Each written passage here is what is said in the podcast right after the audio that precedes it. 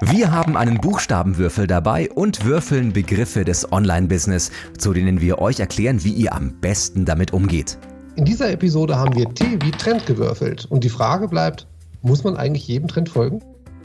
Goldmann und Pretorius, der Podcast für gutes Online-Business mit André Goldmann und mir, Michael Pretorius. Ich sehe ja immer wieder irgendwelche neuen Dinge, die ausprobiert werden, weil sie ja, größtenteils irgendwo in Amerika mal irgendwie begonnen haben. Was glaubst du denn, Michael? Muss man jedem Trend, der so rüberschwappt, gleich folgen? Oder sollte man eher abwarten und schauen, ob sich das etabliert? Naja, jetzt können wir ja überlegen, ob das USA ist oder, oder Asien oder, oder Afrika oder von mir aus auch Europa, Skandinavien. Also woher ein Trend kommt, ist ehrlich gesagt erstmal völlig egal. Ähm, ja. Ich finde es sehr interessant, Trends zu verfolgen und Trends zu beobachten. Die Frage ist, wie schnell ich einen Trend implementiere in meine Prozesse und den auch mit einer gewissen Ernsthaftigkeit treibe. Ähm, Insofern, also erstmal klingen wir jetzt wie ganz alte Männer, wenn wir sagen, oh, muss man jedem Trend folgen, muss man das jetzt auch machen, äh, können wir nicht einfach beim Faxgerät bleiben. Also insofern versuche ich schon als, als Mensch in, in, meinem persönlichen Denken immer die Trends auch aufzuspüren und auch hängen zu bleiben. Und ich finde auch, das hat nichts mit Alter zu tun, sondern ähm, eher mit, äh, mit, mit, mit, mit offenen Augen durchs Leben gehen. Insofern bin ich schon jemand, der versucht, gewisse Trends auch ähm, mitzuerleben und auch mal sich dafür begeistern zu lassen. Die Frage ist natürlich, ab wann ich einen Trend ähm, so implementiere, dass ich auch andere in meinem Umfeld davon mitnehme. Also nehmen wir ein Beispiel. Vor ein paar Jahren ähm, gab es äh, Google Plus. Google Plus hätte man jetzt sagen können, das war jetzt also kein Trend, sondern also wenn eine Plattform wie Google sagt, wir machen ein soziales Netzwerk, dann ist das eine Ansage. Und dann gab es natürlich sehr, sehr viele, die diesem in Anführungszeichen Trend gefolgt sind und eine Google Plus Seite gebaut haben, for whatever reason. Und viele haben gesagt, ja, das ist dann aber gut für SEO, gut für die Suchmaschinenoptimierung. Andere haben gesagt, ja, das ist gut für was auch immer. Ähm, was mir aufgefallen ist, dass alles war falsch. Also Google Plus war nie gut für SEO, sondern man hat halt dann bei Google die Google Plus Seite weit oben gefunden, aber die eigene Website hat davon überhaupt nicht profitiert.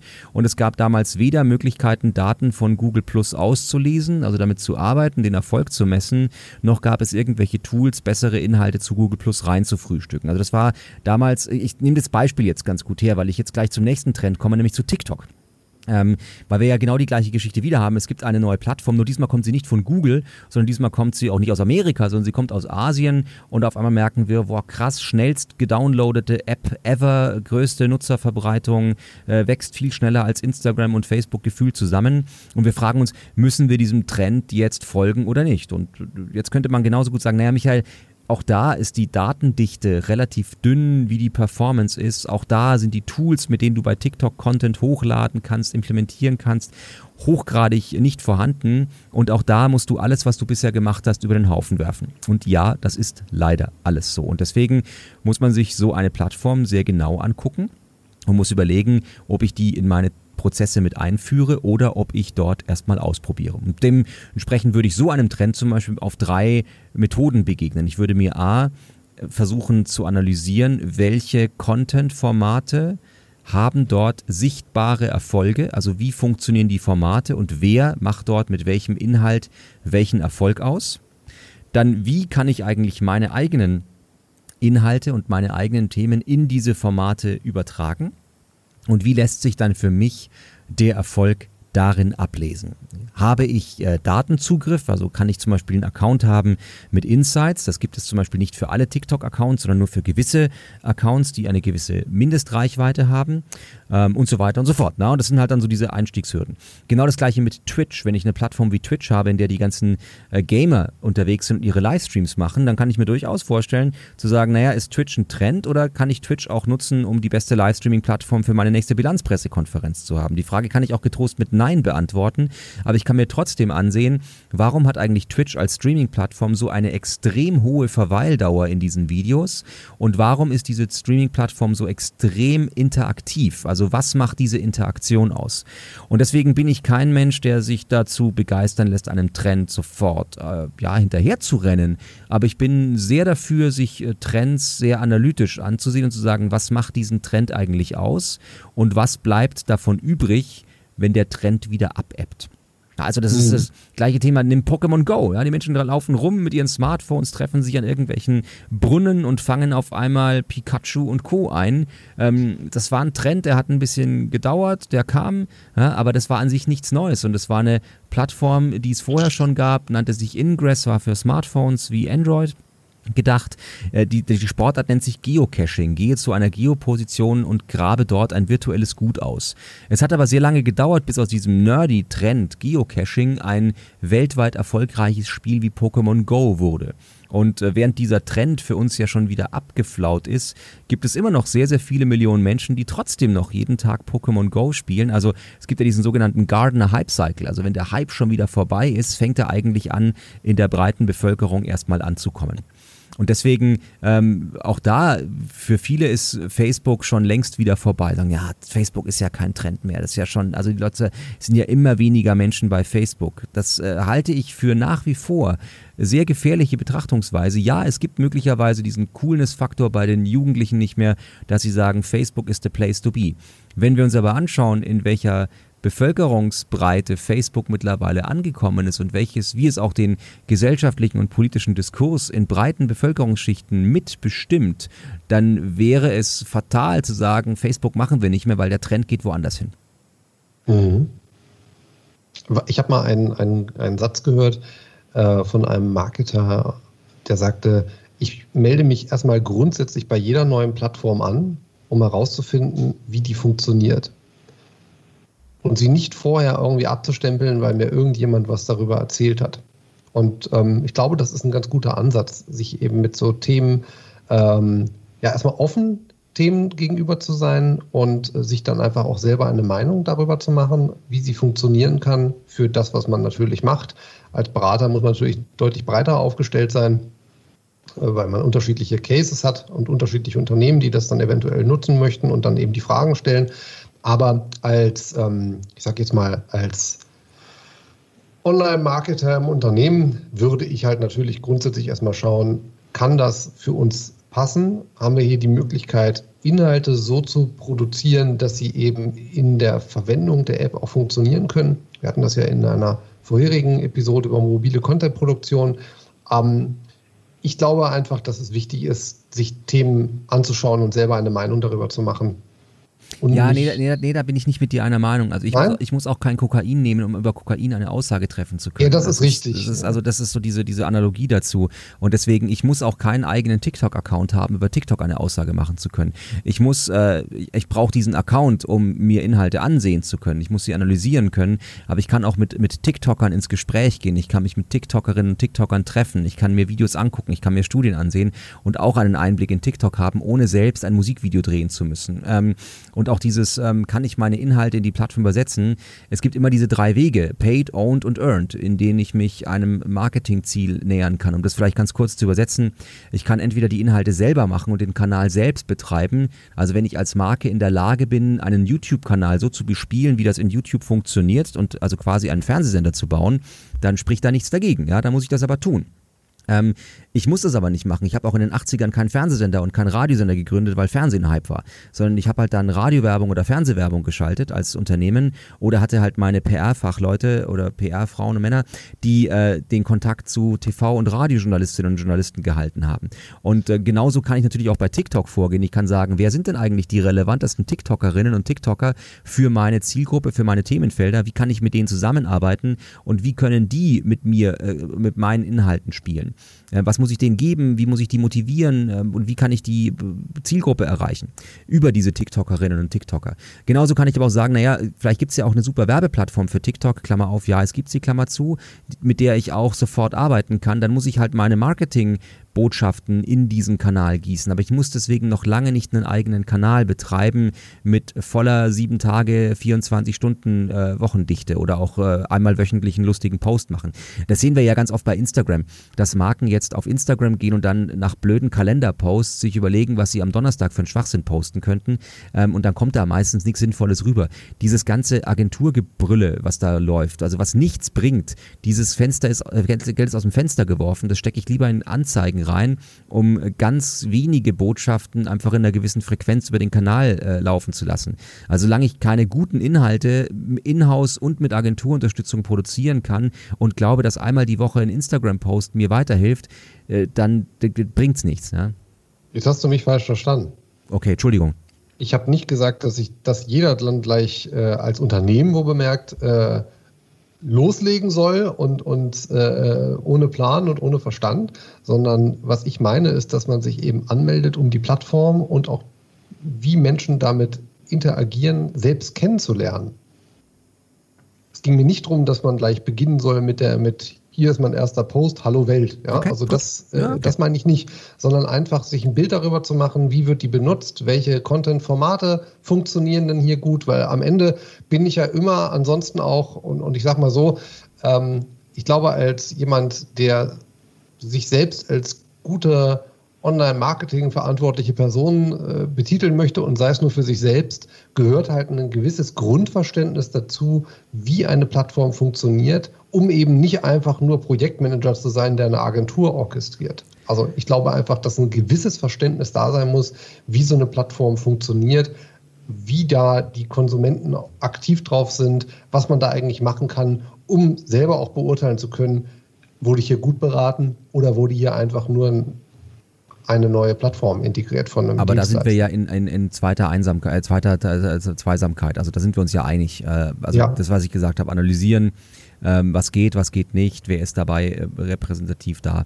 Wobei natürlich schon so ein gewisser Punkt kommt, wo ich als Unternehmen dann auch eine Entscheidung treffen muss, mache ich mir dort mal den Kanal, reserviere ich mir zumindest mal meinen Unternehmensnamen weil klar, wenn ich jetzt äh, ein riesengroßer Weltkonzern bin äh, und Love Brand, dann kann ich auch später relativ einfach mit der Plattform wieder Kontakt aufnehmen und sagen, ich hätte gerne meinen Namen wieder. Aber gerade sehr viele mittel- und kleinere Unternehmen haben ja oft die Schwierigkeiten, dass sie sagen, ja, wir heißen halt leider Markenname minus TV, weil unser Markenname war bei YouTube nicht mehr verfügbar. Und das sind ja dann die Kanäle, die es dann einfach sehr schwer haben, äh, diese, diese, diesen Brand-Aspekt nochmal aufzubauen. Das sieht halt einfach nach wie vor doof aus, wenn ich auf meiner Website schreiben muss und bei Twitter heißen wir halt äh, äh Twitter, äh, also twitter.com slash unterstrich äh, GmbH minus tralalala. 84. Ja, ja, so ungefähr. Das ist halt nicht so schön. Und gerade was so Markenführung angeht und diesen Hygienefaktor, ist es halt auch nicht doof zu sagen, okay, vielleicht wäre es mal langsam an der Zeit, sich in den Kanälen, die wir für relevant halten, einen Account zu holen. Und wenn man die Kanäle dann nicht bespielt, dann ist es ja auch nicht schlimm. Es ist jetzt niemand, der sagt, oh, guck mal, ich bin echt so traurig, dass mir Autokonzern XY so wenig Content bei Facebook zeigt. No one fucking cares. Also, ähm, das ist eine reine Innensicht und die Sicht, dass die Konkurrenz drauf guckt und ähm, dann kann man immer noch überlegen, ob man dort ein Listening betreibt, sagt, okay, wenn dort Nachrichten kommen an uns, dann hören wir einfach zu. Also Stichwort Social Media Monitoring. Kein Unternehmen, das einen Twitter-Account hat, muss da jeden Tag Tweets absetzen. Die letzten Tweets sollten halt dann entweder zeitlos sein oder sollten zur Interaktion dahingehend einladen, dass ich weiß, naja, wenn das Ding kaputt ist, dann kann ich hier auch äh, schreiben per Twitter und sagen, wieso geht's nicht mehr. Ja, also dieses Thema Customer Care und Service ist einfach ein, ein sehr wichtiger Aspekt dabei, wenn wir Kanäle betreiben, weil jeden Kanal, den wir aufmachen, müssen wir auch so aufsetzen, dass die Menschen dort auch dann mit uns in den Dialog treten können. Und dieses, was ja ganz Anfang, anfänglich Unternehmen bei Facebook gemacht haben, dass sie gesagt haben, sorry, hier ist doch nur unser Kanal, wo wir Ihnen Spaß haben wollen, aber äh, Support bitte auf der unserer 0800 Nummer oder 0180 Nummer. Das funktioniert ja heute nicht mehr, sondern heute ist es für Nutzer klar, wenn du einen Account bei YouTube, TikTok, Discord, äh, Twitch, you name it hast, dann will ich mich auch dort bei dir beschweren dürfen. Was wäre denn so, wenn man das so sagen kann, mal so ein, so ein pauschales Set, wo du dich registrieren würdest als Company, um deinen Namen zu sichern? Du hast gerade ja schon ein paar Namen genannt. Ähm, ich würde mich in den Kanälen registrieren, in denen meine Zielgruppen und Nutzergruppen unterwegs sind. Das ist sehr, sehr branchenabhängig. Wenn ich als, also klar, wir haben die großen Flaggschiffe wie Facebook, Instagram, YouTube. Ich glaube, an denen kommen wir heute nicht vorbei. Und äh, wenn die Zeit äh, eine andere wäre, hätte ich jetzt wahrscheinlich auch MySpace und StudiVZ und äh, Xing gesagt. Ähm, heute heißen die halt äh, Xing und LinkedIn noch, aber vielleicht ist auch Xing in ein paar Jahren nicht mehr in der Klaviatur mit drin, wissen wir nicht. Vielleicht bleibt es aber auch, wäre schön. Ähm, Insofern wissen wir es nicht, ja. Aber es kann durchaus auch Plattformen geben, die für mich äh, als Unternehmer in meiner Branche relevant sind. Wenn ich ein Baumaschinenhersteller bin und es gibt ein ganz gewisses Baumaschinenforum, ähm, oder eine Facebook-Gruppe, in der viele Baumaschinen äh, Mitarbeiterinnen, Mitarbeiter drin sind, dann kann das für mich auch relevant sein. Also ich sage auch, es muss nicht immer die Plattform an sich sein, es kann auch in dem, innerhalb des Kanals eine Community sein. Also das beste Beispiel dafür sind Facebook-Gruppen. Ähm, wenn ich zum Beispiel äh, ein Restaurant betreibe, dann gibt es dort äh, Köche ohne Ende, die bei Facebook sich austauschen zum Thema Arbeitsbedingungen, Löhne und äh, Schichtmodelle. Äh, dann kriege ich auch schon mal so ein Gefühl dafür, wie ich eventuell meine, meine Kondition gestalten muss, um einen, einen Fachkraft, einen Fachkräftemangel auszugleichen. Oder äh, gibt es auch im, im Klinikwesen, gibt es unheimlich viele Foren mit, mit Klinik Klinikpersonal in allen möglichen Facetten. Ja, das ist gar nicht schlecht, da mal reinzugehen, weil dann weiß ich nämlich auch, was meine, äh, meine Pflegerinnen und Pfleger und meine Assistenzärztinnen und Assistenzärzte für Erwartungshaltungen haben, wenn ich mit denen kommunizieren will. Ähm, zu sagen, ja, sollen wir zu Twitch, weil finden wir dort auch Assistenzärzte, ist eine Schmarrnfrage, weil es gibt natürlich auch Plattformen, die in sich wiederum alle möglichen Zielgruppen erreichen. Dann ist wieder die Frage, mit welchen Kanälen muss ich dort interagieren, in welchen Peer Groups muss ich sein. Das wäre genauso, wenn ich fragen würde, muss ich auf ein Messegelände gehen? Nein, du musst nicht auf ein Messegelände gehen, aber wenn du halt äh, Fotograf bist, dann ist vielleicht so eine Fotokina für dich früher in Köln relevant gewesen oder immer noch relevant. Und wenn du halt, ähm, wenn du halt Sportler bist, dann gehst du vielleicht auf die ISPO. Aber du musst nicht per se auf das Messegelände München gehen oder per se auf das Messegelände in Köln gehen, sondern du musst dich dann dort eben auch in diese Community reinbewegen. Und ich glaube, das ist ein, ein großes ähm, Thema für viele Unternehmen, dass sie ihre Zielgruppenfrage am Kanal festmachen, dass sie sagen, finden wir eigentlich äh, Schiffsbauunternehmen bei LinkedIn, wo ich sage, so weiß ich nicht, kann ich auch nicht sagen, aber wo sind denn die Schiffsbauer oder wo sind denn die Mitarbeiter? Die sind wahrscheinlich in allen möglichen Plattformen. Und das ist, äh, das ist manchmal eben sehr kurz gedacht, dass wir sagen, naja, für welche in der und der Zielgruppe, sind wir da richtig bei Pinterest, sind wir da richtig bei LinkedIn, sind wir da richtig bei so und so, weil äh, ich kann auch meine Kunden auf so einen Kanal mitnehmen. Ich kann auch sagen, hey, wir sind jetzt übrigens bei Pinterest, weil wir wollen da hin und kommen Sie mit, liebe Kundinnen und Mitarbeiter, weil dort macht Spaß. Und äh, also das, äh, ich muss meine, ich kann meine Zielgruppen auch sehr gut digitalisieren. Ich habe ein Beispiel von einem Unternehmen, das hat zum Beispiel sein Intranet mehr oder weniger Richtung Facebook verlagert, weil sie gesagt haben, unsere Mitarbeiterinnen und Mitarbeiter haben in einer internen, geheimen, geschlossenen Facebook-Gruppe jetzt Spaß miteinander und die Engage, das Engagement dort ist viel, viel größer als im Intranet. Das heißt nicht, dass wir dort jeden Geheimnisverrat dort äh, preisgeben dürfen bei Facebook, aber auch da, es ist eine interne geschlossene Gruppe. Und äh, wenn das bei WhatsApp oder bei Discord oder bei Threema genauso funktioniert, why not? Ja, und wenn ich, äh, also wir können jetzt auch ähm, in, in unterschiedlichsten Netzwerken auch geschlossene Diskussionen führen, ist ja super. Ne? Also ich meine, wenn es in der, in der Elternabendgruppe bei WhatsApp funktioniert, warum soll es nicht auch in der, in der Gruppe unter Mitarbeiterinnen und Mitarbeitern funktionieren? Mhm. Thema ist halt immer ähm, Privatsphäre, Datenschutz und so weiter und so fort, wo wir uns halt nach wie vor schwer tun. Und ähm, muss man jeden Trend mitmachen, haben wir jetzt auch in Corona-Zeiten gesehen im, im Schulbetrieb, ja, dass es äh, für Lehrerinnen und Lehrer zu Hause unheimlich einfach war, auf einmal mal Tools wie Microsoft Teams oder Zoom zu verwenden, um diesen Trend ganz schnell mitzumachen, um einfach ihren Job zu tun, nämlich Kinder zu unterrichten. Und es hat äh, teilweise sehr gut funktioniert, während andere, die eben zu Hause nicht diese Ausstattung haben, sondern in der Schule geblieben sind, diese Möglichkeiten nicht hatten, weil sie sagen, nein, meine Schule macht den Trend Zoom und Microsoft Teams eben nicht mit und dementsprechend müssen wir halt Arbeitsblätter per Post ausfahren. Mhm. Ja, da ist ja auch oftmals das Kultusministerium eigentlich eher das Problem, dass das verbietet. Ja, aber das ist ja die Definition von, muss ich jeden Trend blind mitmachen? Und ich meine, das Thema Zoom in Corona-Zeiten ist ja genau so ein Trend. Auf, also Videokonferenz war ja nichts Neues. An Zoom war ja nichts Neues, außer dass, außer dass dieses Interface besonders einfach war. Aber wir konnten, zu, wir konnten schon früher mehrere Leute per Skype hinzuholen. Es gab äh, GoToWebMeeting, es gab Adobe, wie heißt das? Ähm, sag schon, Ha, jetzt habe ich es vergessen. Wurscht, ihr wisst, wie es heißt. Ja, es gibt auch von Adobe eine, eine Webmeeting-Plattform.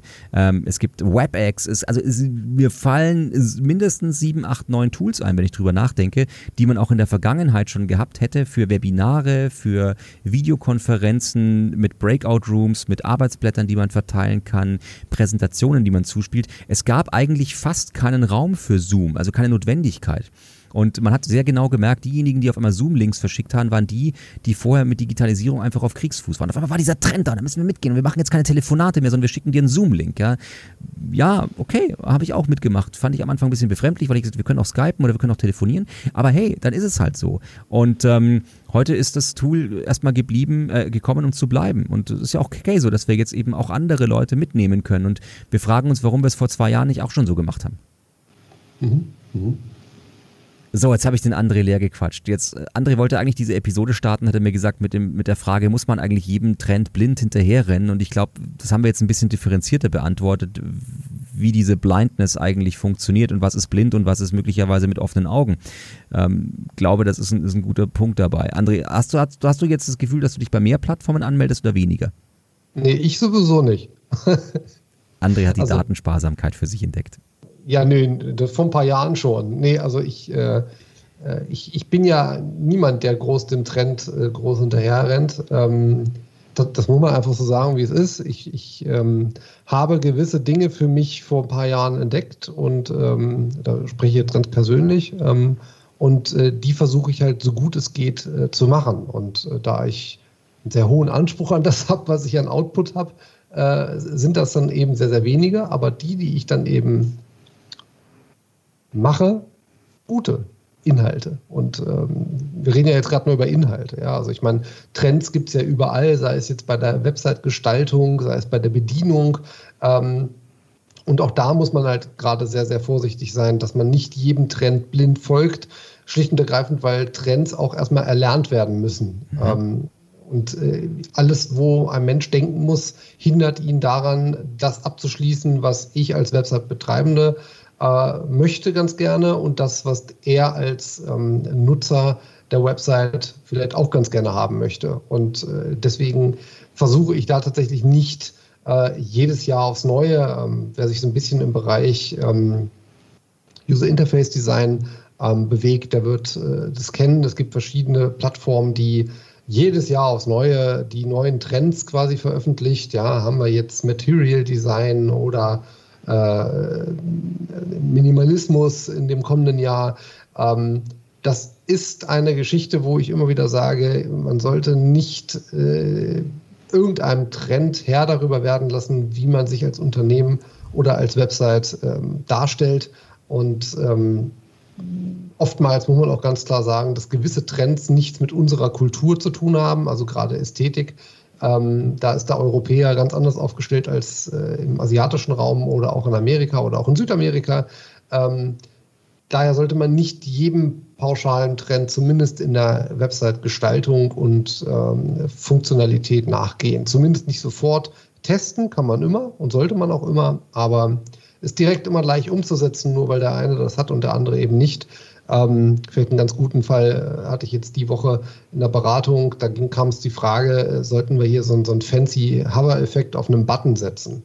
Äh, und da habe ich dann halt gesagt, naja, das sieht zwar schick aus auf dem Desktop, das Problem ist aber gerade, wenn man sich diesen Effekt mal auf dem Smartphone anschaut, dass hier rein technisch bedingt zwei Touches notwendig sind, um diesen Button überhaupt zu benutzen, weil der erste Touch in der Regel den Hover-Effekt auslöst an der Stelle und der zweite erst tatsächlich die Aktion des Buttons. Also hier wird quasi die, die Optik der Funktion übergestellt und ähm, schafft eigentlich eine schlechte User Experience. Sieht zwar schick aus, funktioniert aber nicht. Ja, und das ist halt ähm, eine Sache, die man dann grundsätzlich immer bedenken muss. Ähm, sorgt dieser Trend dazu, dass wir unser Ziel besser erreichbar machen? Und mhm. wenn man da ein Nein hintersetzen kann, dann sollte man das immer grundsätzlich doch mal überlegen, ob es wirklich ähm, wert ist, diesem Trend zu, nachzugehen oder eben nicht. Ähm, ja, also was du gerade ausgesprochen, also da gibt's ja diesen wunderschönen Satz, without data it's just opinion. Und wenn, und Geschmacksfrage ist ja auch eine, eine Meinungsfrage. Also wenn ich sage, ich, mir gefällt's, dir gefällt's halt nicht, dann haben wir halt zwei verschiedene Geschmäcker oder zwei Meinungen. Und letztendlich ist es eine Datenfrage zu überprüfen, okay, dir hat der Button besser gefallen, du hast auch mehr eingekauft oder dir hat der Button so gut gefallen, dass du vergessen hast einzukaufen. Also es sind ja zwei Möglichkeiten, die wir da haben. Wobei ich, also da, da bin ich komplett mit dir einer Meinung, dass wir gewisse Designtrends äh, beobachten können und aber trotzdem analysieren müssen, ab wann man sie implementieren kann. Und da geben wir uns ja beide auch die Hand, äh, die, die Klinke in die Hand, dass wir sagen, okay, der Michael ist vielleicht dieser Typ, der irgendwie jeden Scheiß erstmal mitmacht, aber auch klar sehr analytisch ist, was, wie funktioniert eigentlich was und was funktioniert wie, wo ich dann eben auch mit Prototypen und in Sandboxen arbeite. Das ist ja auch mein Job, bei manchen Sachen einfach sehr früh dabei zu sein und das eben dann auch äh, zu analysieren, während du eben derjenige bist, der eher die Sachen, die bereits sich am Markt ähm, etabliert haben, dann sehr professionell implementierst. Das ist ja auch völlig in Ordnung so. Also diese beiden Rollen darf es ja auch geben. Es gibt eigentlich noch einen Punkt, den ich äh, da mit reinnehmen muss, denn Ähm, es gibt natürlich gewisse Trends, die lassen sich nicht aufhalten und die sind dann auch irgendwann kein Trend mehr und dann muss ich da einfach mitgehen. Und dieser Satz, den du gerade gesagt hast, äh, ist, muss ich diesen Trend mitgehen oder schadet der meinem Business oder lasse ich, kann ich damit meine Ziele verfolgen?